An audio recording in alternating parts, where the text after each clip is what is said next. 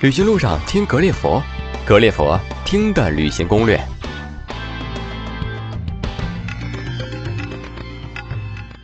各位听友，大家好，我是苍泽。如果您此时正荡漾在日月潭的波光潋滟中，或者迷失在阿里山的云雾妖娆中，再听点关于台湾原住民的往事，应该能让此行增色不少吧。今天要回忆的这个传奇，已经被演绎成一部台湾影坛的经典电影《赛德克巴莱》。韩寒是这样评论他的：“这是一部绝对值得去电影院看的电影，不用思考所谓的文化殖民、隔阂、族群，只需要看见男性应该如何去战斗。”而李冰冰则从女性的温柔眼光理解他，信仰、图腾、民族骄傲、丰满的灵魂，这些久违词语突然闯入，让我猝不及防，泪流满面。魏导演的赛德克巴莱，他真实的原型又是什么？不妨一边欣赏美景，一边听听这个来自一百年前的台湾记忆吧。如果您想收听更多有趣有料的旅行攻略和旅行故事，请关注我们的微信号“格列佛听的旅行攻略”，我们在那儿等您。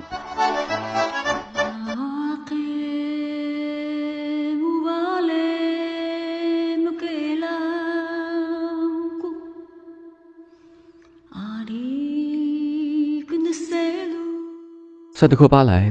注定是要成为史诗的台湾里程碑式的电影。该片仅筹划就长达十二年，跨国动员两万人拍摄。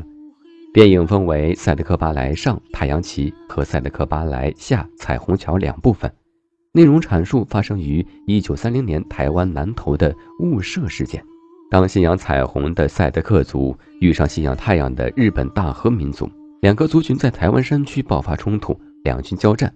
赛德克族头目莫纳鲁道率领族人三百多名勇士对抗日军三千大军。与其说是电影，倒不如说是一部教科书式的台湾原住民历史纪录片。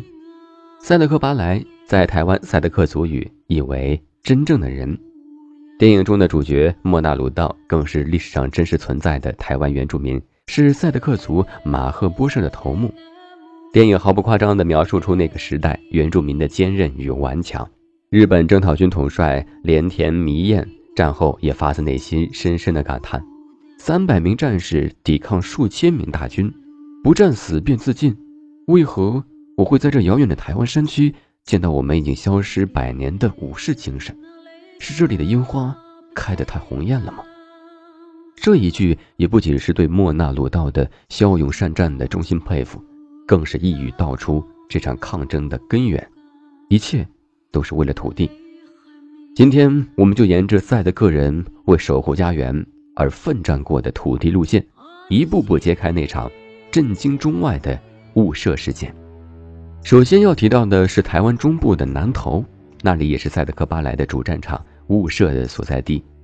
至于赛德克族，其实是高山族的一个分支，主要分布在台湾中央山脉分隔的南投花莲高山地带，以中央山脉白石山腰的一颗巨大石柱为祖先发祥地。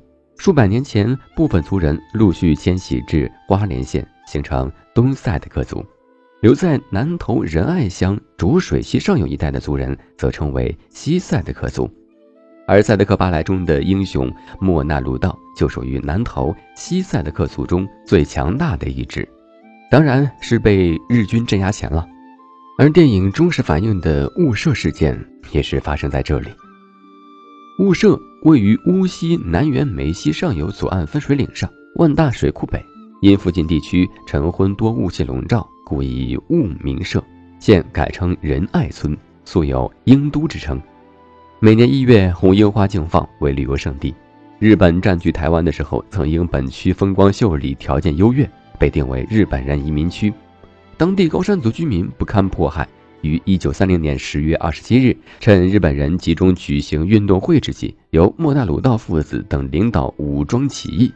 事发后，日本军警以大炮、飞机、毒气残酷屠杀。事件结束后，该社一千两百多高山族居民大半牺牲。雾社一带即成废墟，此即震撼世界的雾社事件。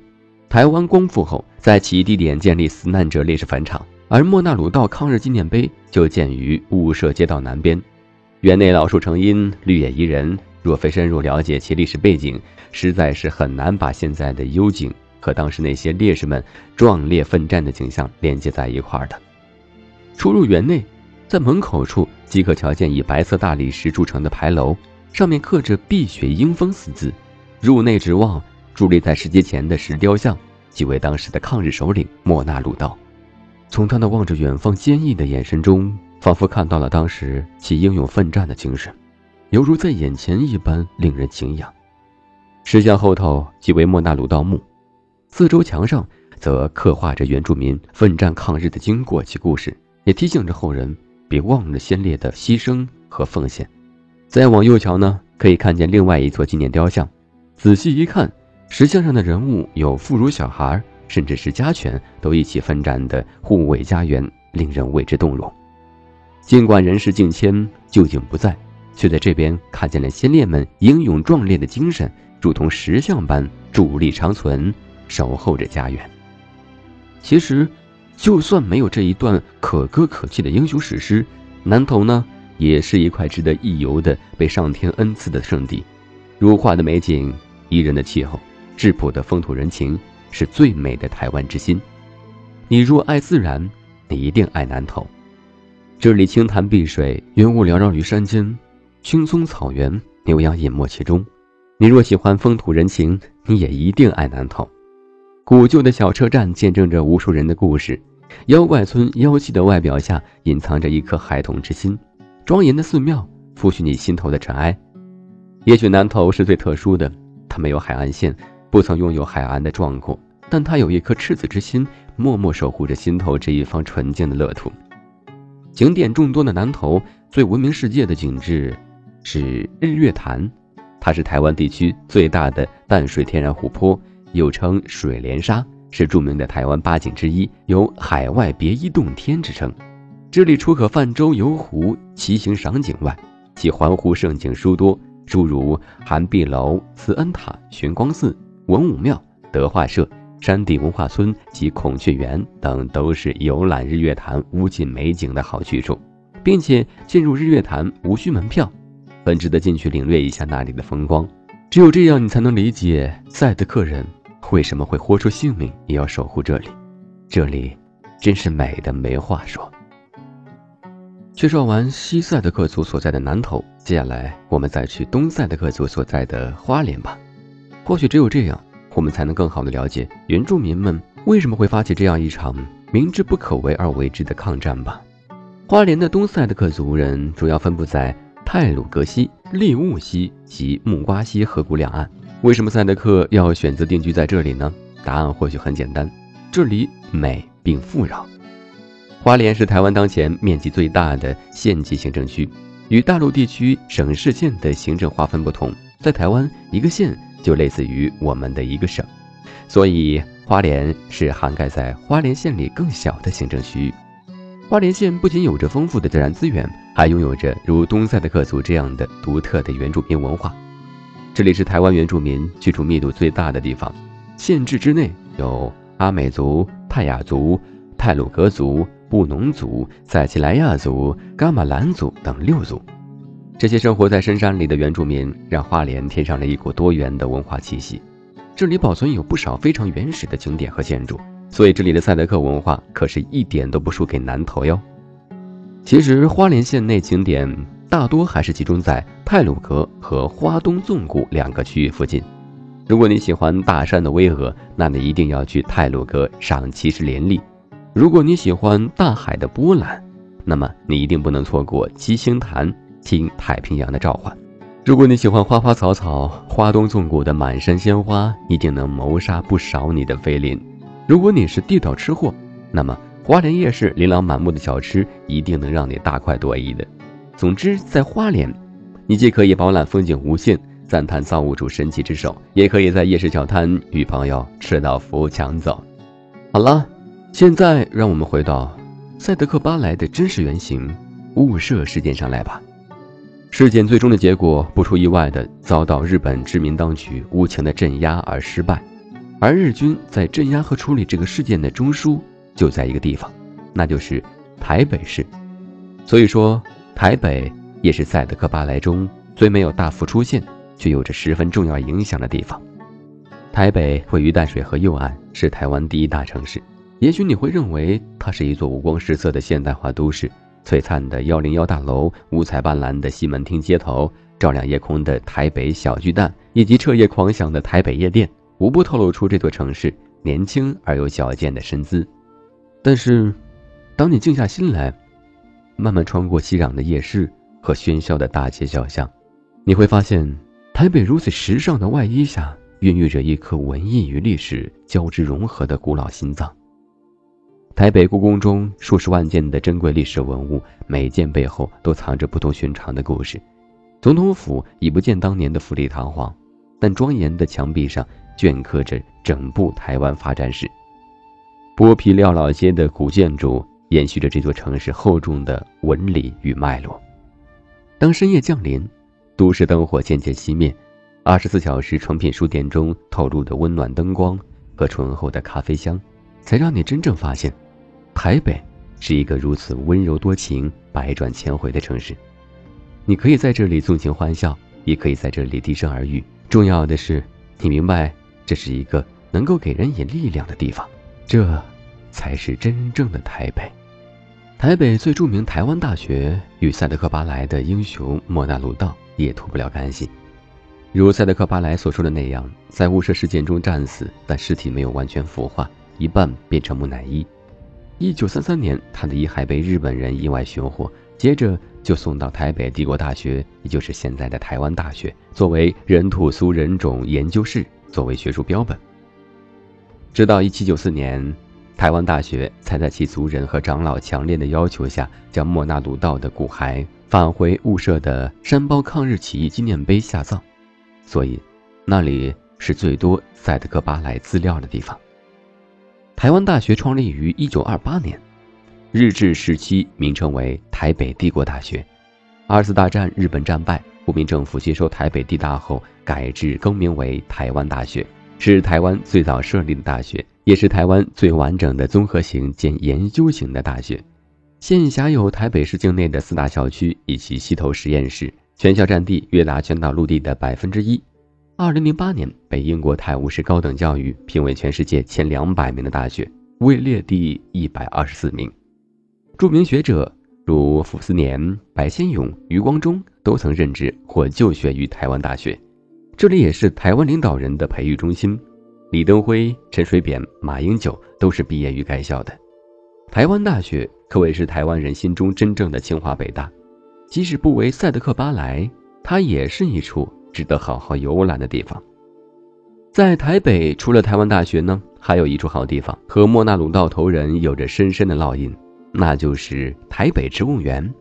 一九三四年七月一日，在新高新报社举办警察协会、消防协会协办的警察展览会上，原在台湾大学莫纳鲁道的遗骸开始了他外界展示。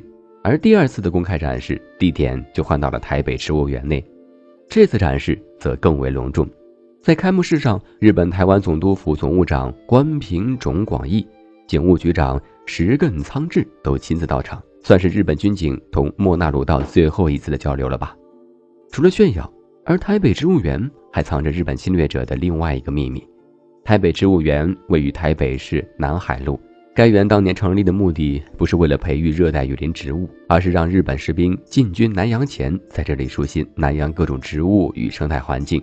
毕竟在雾社事件中，日本人在雨林中吃了大苦头。那么现在台北植物园早已成了当地民众健身休闲的好地方了。如果恰巧在台北，不妨来这里走一走、转一转。魏德胜导演的《赛德克巴莱》是台湾电影的里程碑。全剧很大部分都在于上述地区的原始山林中拍摄，环境景观都符合剧中所需，且都是上选。上面提到的一些拍摄地，现在都已经成为台湾新一轮的旅游热点了。好了，本次攻略就到这里了。最后呢，我们做做广告，格列佛会陆续推出我们独家的旅行线路和旅行心经。我们针对不跟团、不做攻略，寻求高品质、讲求性价比格友，去发现旅行中值得推荐的产品。总结归纳为。未挑剔，却发现。如果您还想获得我们文字版的旅行攻略，欢迎关注我们的微信“格列佛”，我们将陆续推送。最后，主播桑泽代表编辑上清再次感谢大家收听。更多的旅程，更多的攻略，欢迎通过微信与我们互动吧。最后，在耳边的这首《赛德克巴莱之歌》音乐声中，各位听友再见了。Sendabe no mi, sendabe no mi, sendabe no mi, sendabe no mi. Meyaku dehu, meyaku tendangan baru dan baru yaku balo hehe, kemolahang alang kemolahang alang Dudu pun nami, dudu pun nami, di sora buharu. Kururu tayayung, madu hijamad, sidik tabar ne se e devta ba ne muhu ding hi ya kunumi pumutara gaya nu se de mudda hunda hiya mururu tamo sa murun kusiya nasimu baku